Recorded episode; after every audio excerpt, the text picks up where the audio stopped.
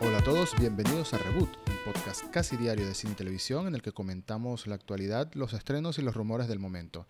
Soy Eduardo Marín y comenzamos hablando del Batmóvil o Batimóvil, dependiendo del país donde vivas. Y es que Matt Reeves, el director y guionista de la nueva película de Batman, llamada The Batman, protagonizada por Robert Pattinson, de la que ya hemos hablado en más de una ocasión, continúa publicando imágenes, dando adelantos de lo que será la película y sobre todo el aspecto visual que tendrá tanto el personaje como accesorios y el traje y, quizás en el futuro hasta los villanos los veamos de esta manera.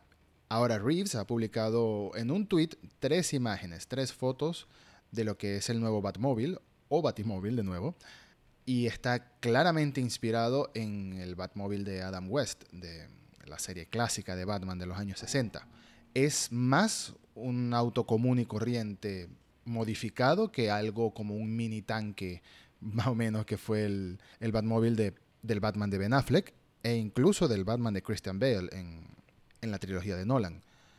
Esta vez, bueno, a simple vista parece lo que es conocido en el mundo del motor como un muscle car, un carro musculoso.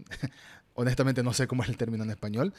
Estos autos de los años 70, los años 80, como el Mustang, por ejemplo, estos autos de motor grande de 8 o 12 cilindros y gran tamaño y el frente muy largo, etc. Bueno, a mí me parece una especie de quizás un Dodge Charger o un Dodge Challenger de, los 70, pero no lo es, no lo es. De hecho, en una web de expertos en, autos y en motor, dicen que más bien parece un, Barracuda, un Barracuda de 1970 pero en la parte de atrás, en, el maletero del, auto, pues se le nota una especie de motor gigante, más bien lo lleva en la parte trasera y no en la parte delantera, o quizás accesorios, parece tener dos puestos. Bueno, es algo que parece salido de la película de Mad Max. No luce mal, de hecho me parece que luce muy bien, solo que su aspecto o su diseño en estas imágenes al menos no lo relaciono mucho con Batman. Bueno, no lo sé, tendremos que esperar la película como siempre, pero hasta ahora el traje de Batman ya nos lo mostraron y el auto también, el Batmóvil, y va teniendo muy buena pinta. Solo queda verse cómo será esto en funcionamiento y los gadgets que tendrá y las habilidades que tendrá el Batmóvil, porque al fin y al cabo el, automóvil de Batman siempre ha sido algo que use mucho más que para simplemente desplazarse de un lugar a otro. Siempre tiene cositas, trucos para hacer. Ahora hablando de información no oficial, de hecho rumores y supuestas filtraciones del set de rodaje, también se comenta que la película de Batman será una película oscura pero a la vez divertida, centrada más que todo en ese estilo de detective, investigador, con muchos gadgets y muchos cacharritos y muchos trucos y de hecho muchos villanos a los que encontrar en la película.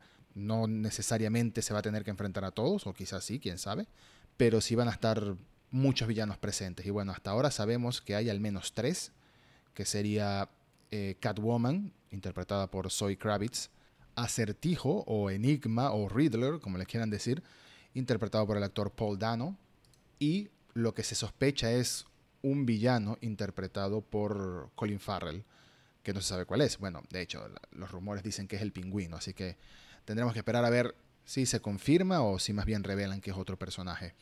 La película tengo entendido que sigue en rodaje en este momento y mientras más tiempo pasa, más se acerca la inevitable llegada del primer tráiler oficial de la película.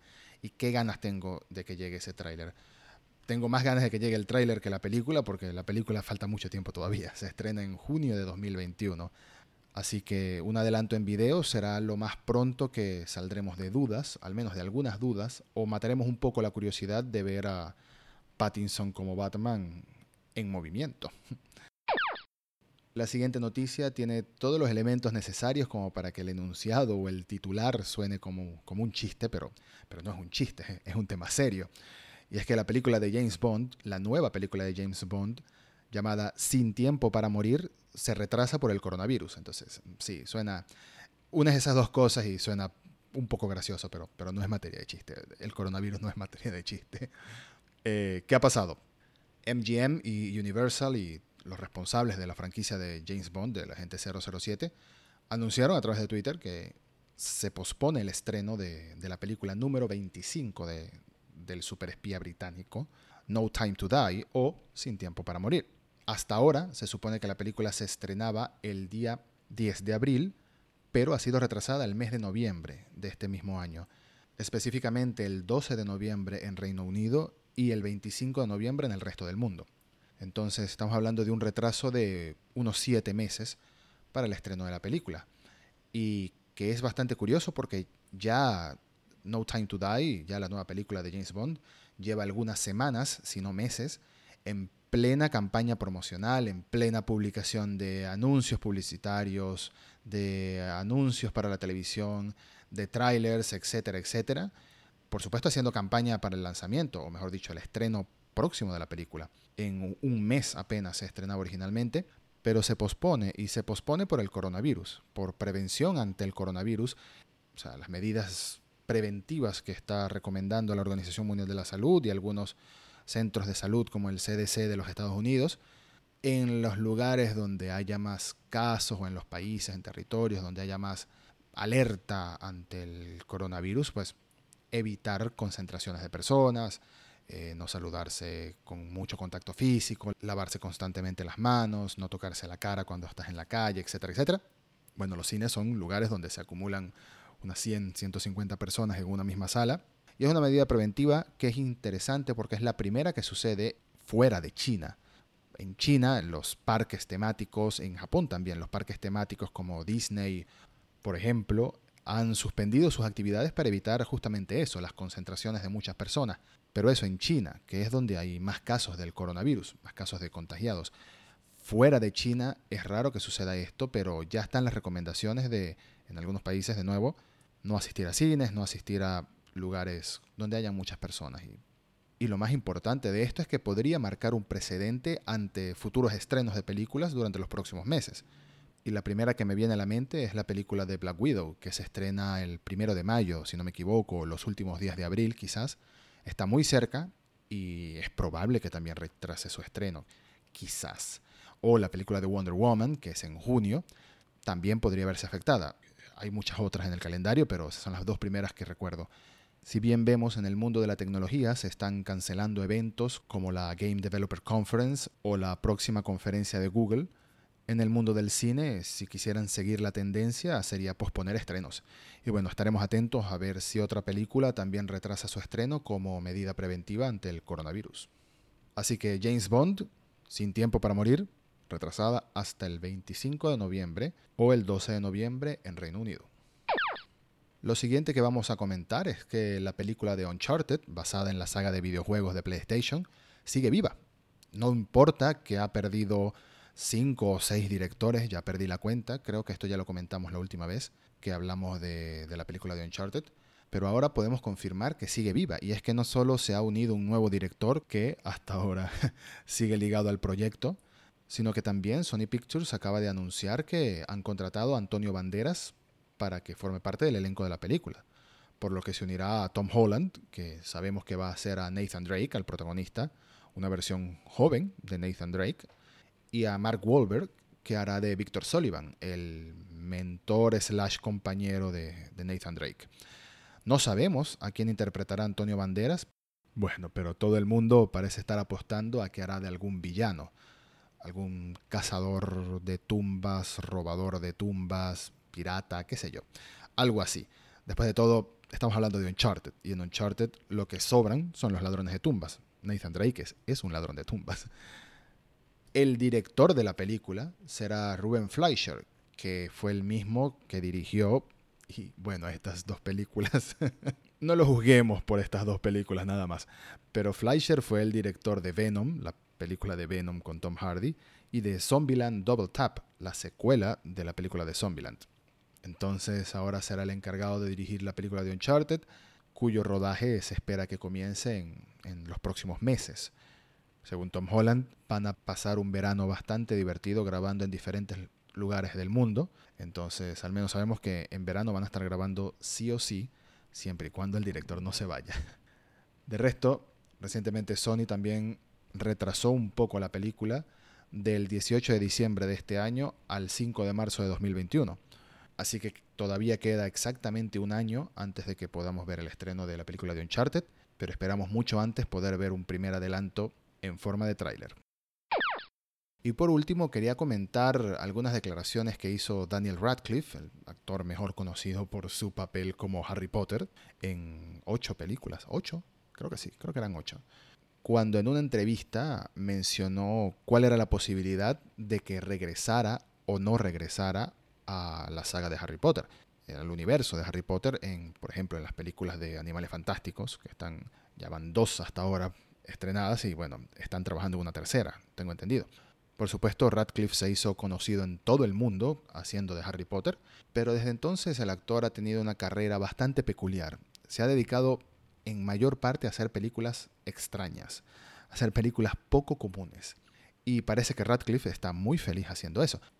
Como por ejemplo, y es la primera que tengo que mencionar, es una maravilla de películas, absurda, extraña, triste y graciosa al mismo tiempo, es una locura, que es eh, Swiss Army Man, una película en la que participa junto a Paul Dano, quien eh, al principio del episodio mencioné porque forma parte de la película de The Batman, es el encargado de interpretar a, al acertijo, a Enigma. Bueno, esta película se desarrolla en lo que parece ser una isla desierta en la que el actor Paul Dano se encuentra con un cadáver que es de Daniel Radcliffe, o sea, del personaje de Daniel Radcliffe. Y en toda la película el protagonista cree hablar con Daniel Radcliffe o cree que el cadáver le responde. Y es una película muy extraña, de verdad. Absurda, a más no poder. Pero es bastante graciosa. y Radcliffe parece estar muy feliz haciendo películas de este tipo. En la entrevista mencionó acerca de la posibilidad de regresar a la saga Harry Potter, dijo que no cree que lo haga, que no le gusta decir que nunca hará algo, pero que hoy en día no está en sus prioridades. Específicamente hablando de la saga Harry Potter, dice que siente que esas películas han avanzado más, lo han dejado a él en el pasado y que está bien, que de hecho les está yendo bastante bien sin él, o mejor dicho, sin nosotros, haciendo referencia a todos los protagonistas de las primeras películas. Y más importante, que le gusta cómo es su vida ahora. Para finalizar, mencionó que no quiere decir que jamás regresará a ser una franquicia, pero que le gusta la flexibilidad que tiene hoy en día con su carrera y que no quiere meterse en un lío de firmar un contrato que lo unirá a una serie o una franquicia por muchos años. Y esto también tiene que ver con los rumores que estaban sonando de que Radcliffe podría unirse al universo cinematográfico de Marvel para interpretar a Moon Knight, un personaje que va a formar parte del universo de Marvel en el futuro. Pues si Radcliffe no quiere pertenecer a ninguna franquicia, sino seguir haciendo películas distintas y quizás sin secuela, no veo posible que se una al universo de Marvel. Al menos no por ahora, porque ya sabemos que en el futuro todo va a formar parte del universo de Marvel o de otro universo y Disney va a comprar todos los estudios y bueno, todas las películas tendrán que ver con superhéroes posiblemente. Radcliffe es un actor que respeto mucho por esta misma actitud que tiene hoy en día las franquicias. Supongo que él sabe que su carrera nació gracias a Harry Potter y bueno, lo hizo famoso en todo el mundo, pero es feliz haciendo películas más independientes, más pequeñas, de producción menor y es básicamente lo mismo que hace Elijah Wood después de hacerse tan famoso en gran parte por su papel como Frodo en la trilogía del Señor de los Anillos. Hoy también se dedica a hacer películas pequeñas, películas extrañas, papeles excéntricos y, está muy bien. De verdad que me gustaría verlos a ellos dos juntos, a Elijah Wood y a Daniel Radcliffe, en una película. Pero ya estoy divagando mucho y esto ha sido todo por hoy. Eh, como extra, Hoy no hay videíto extra, pero sí tenía que comentar que recientemente se confirmó quién será el actor que interprete a Vesemir, el mentor slash figura paterna de Geralt de Rivia en la serie de Witcher, y no será Mark Hamill. Lamentablemente no será Mark Hamill, sino que será el actor Kim Botnia, que quizás conozcas de las series Killing Eve o The Bridge. Así que aquellas conversaciones misteriosas con Mark Hamill quizás terminaron involucrándolo en la serie con otro papel o quizás terminaron en nada. Dejo, por supuesto, un enlace al anuncio del actor como Vesemir en las notas del episodio para que más allá de su nombre puedan ver cómo luce. Hay gente muy contenta con este casting, gente que lo ha visto en sus trabajos anteriores. Dicen que su personalidad o su manera de actuar o lo que ha demostrado en otros personajes se asemeja a la manera de ser de Vesemir. Supongo que se refieren a la manera de ser de Vesemir en los juegos de The Witcher. Em, no lo sé, no he visto Killing Eve, así que no conozco al actor, que yo sepa, quizás lo he visto en otro lado y no recuerdo. Pero bueno, la serie de Witcher ya está en pleno rodaje también, pero lamentablemente no podremos ver la segunda temporada hasta 2021. Muchas gracias por escuchar y hasta el próximo episodio de Reboot.